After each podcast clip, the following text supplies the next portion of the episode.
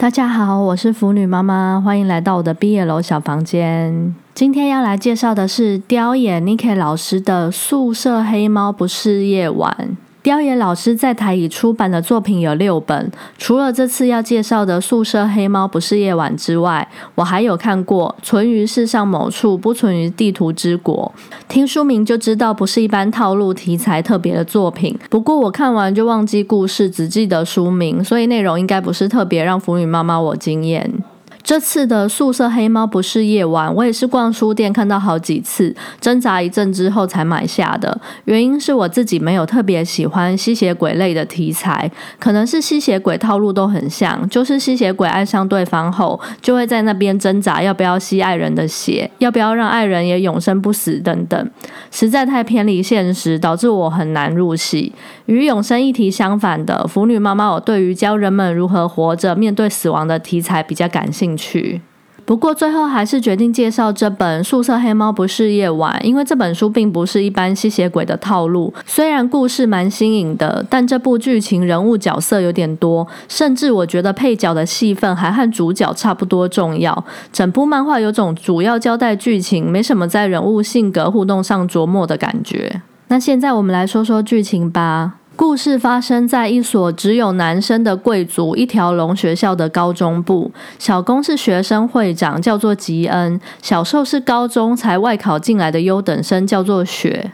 故事开始的时候就已经设定小公吉恩已经爱上小受雪，而且还常常对他示爱。小公也常常跟小受说，不管发生什么事，都希望小受能相信他。只是小受并没有很认真看待这件事。接着剧情有一位叫奥拉的学生疑似被吸血鬼咬，开始奥拉脖子上出现两个明显的牙印，但是他什么都不记得，失去被咬的记忆。故事中还有一个担任侦探角色的戴眼镜学生，我们就叫他眼镜哥。眼镜哥对吸血鬼的事很有兴趣，还查出了学校在二十年前曾有一个学生被吸干血变成木乃伊的传闻，于是推论这次吸奥拉血的可能就是那个传闻中的吸血鬼。还有奥拉这次没被吸成人干，犯人可能还会再次下手吸奥拉的血。小受听了眼镜哥一番话，连接到小公常常说的“不管发生什么事，都希望能相信我”，开始怀疑小公可能就是吸奥拉血的那个吸血鬼，然后又偷偷看见小公跟奥拉见面，更加深了自己的怀疑。不过小受的人设是不要随便怀疑别人，一定要亲自确认和沟通，所以就偷偷观察小公的日常，发现没有什么可疑的地方。接着剧情来到转捩点，身为学生会长的小公突然说要办一场盛大的宴会，还要邀请某所贵族女校来参加。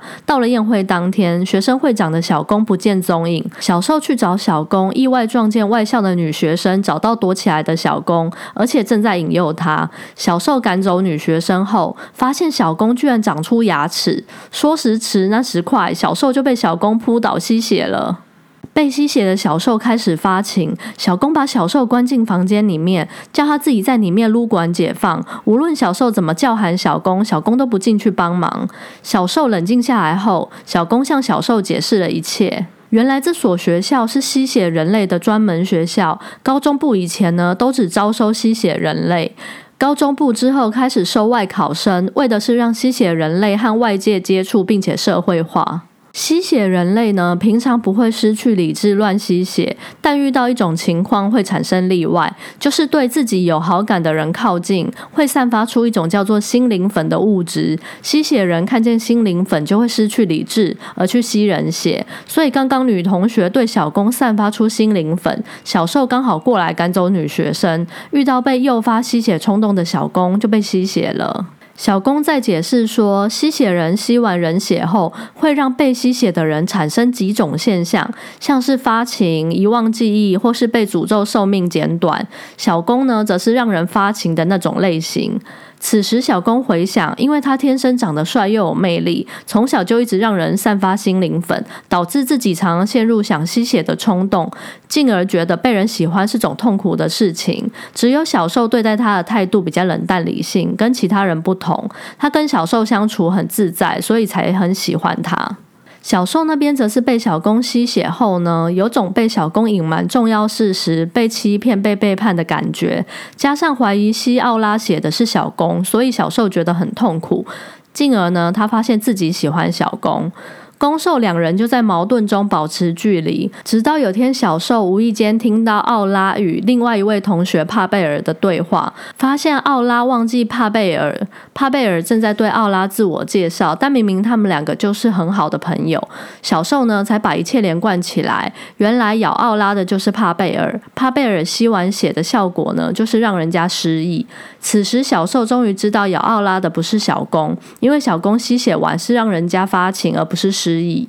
后来帕贝尔发现小兽偷听，正要咬小兽让他失忆，小公冲了进来阻止，化解了冲突。此时帕贝尔说出他和奥拉的故事，原来就是奥拉喜欢帕贝尔，对他散发出心灵粉。帕贝尔失去理智咬了奥拉，但发现奥拉接着就失忆了。但因为奥拉生性害羞，不太和同学说话，所以帕贝尔一直跟着奥拉，同学们才没有发现奥拉失忆。不过帕贝尔在无数次的咬奥拉后，发现奥拉并不是完全遗忘，还是会对自己有熟悉感，并且再次散发心灵粉，形成帕贝尔咬奥拉，奥拉失忆，失忆后又再爱上帕贝尔的无限循环。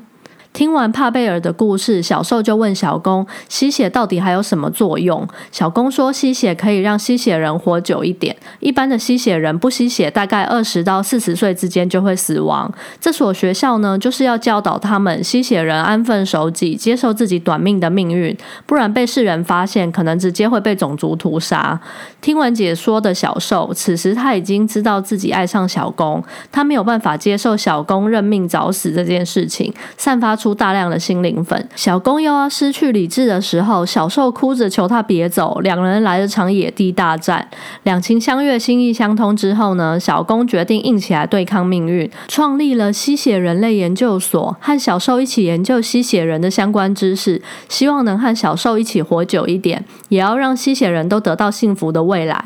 故事到这边结束，这边做三点总结。一剧情不太琢磨吸血人要不要吸血的挣扎，对我来说还算新奇有加分。二奥拉和帕贝尔的故事比主角的故事还要感人。三看完之后还是有一些设定上很难忽视的疑问，像是明知吸人血就可以延长寿命，不可能所有的吸血人都接受自己短命的事实，应该会有一些吸血人会为了延长寿命吸人血吧？所以要不曝光感觉很难，这点是我看这本漫画最大的疑。问以上三点呢，供大家参考。我是腐女妈妈，欢迎下次再回到我的 B 楼小房间。我们下次再见，拜拜。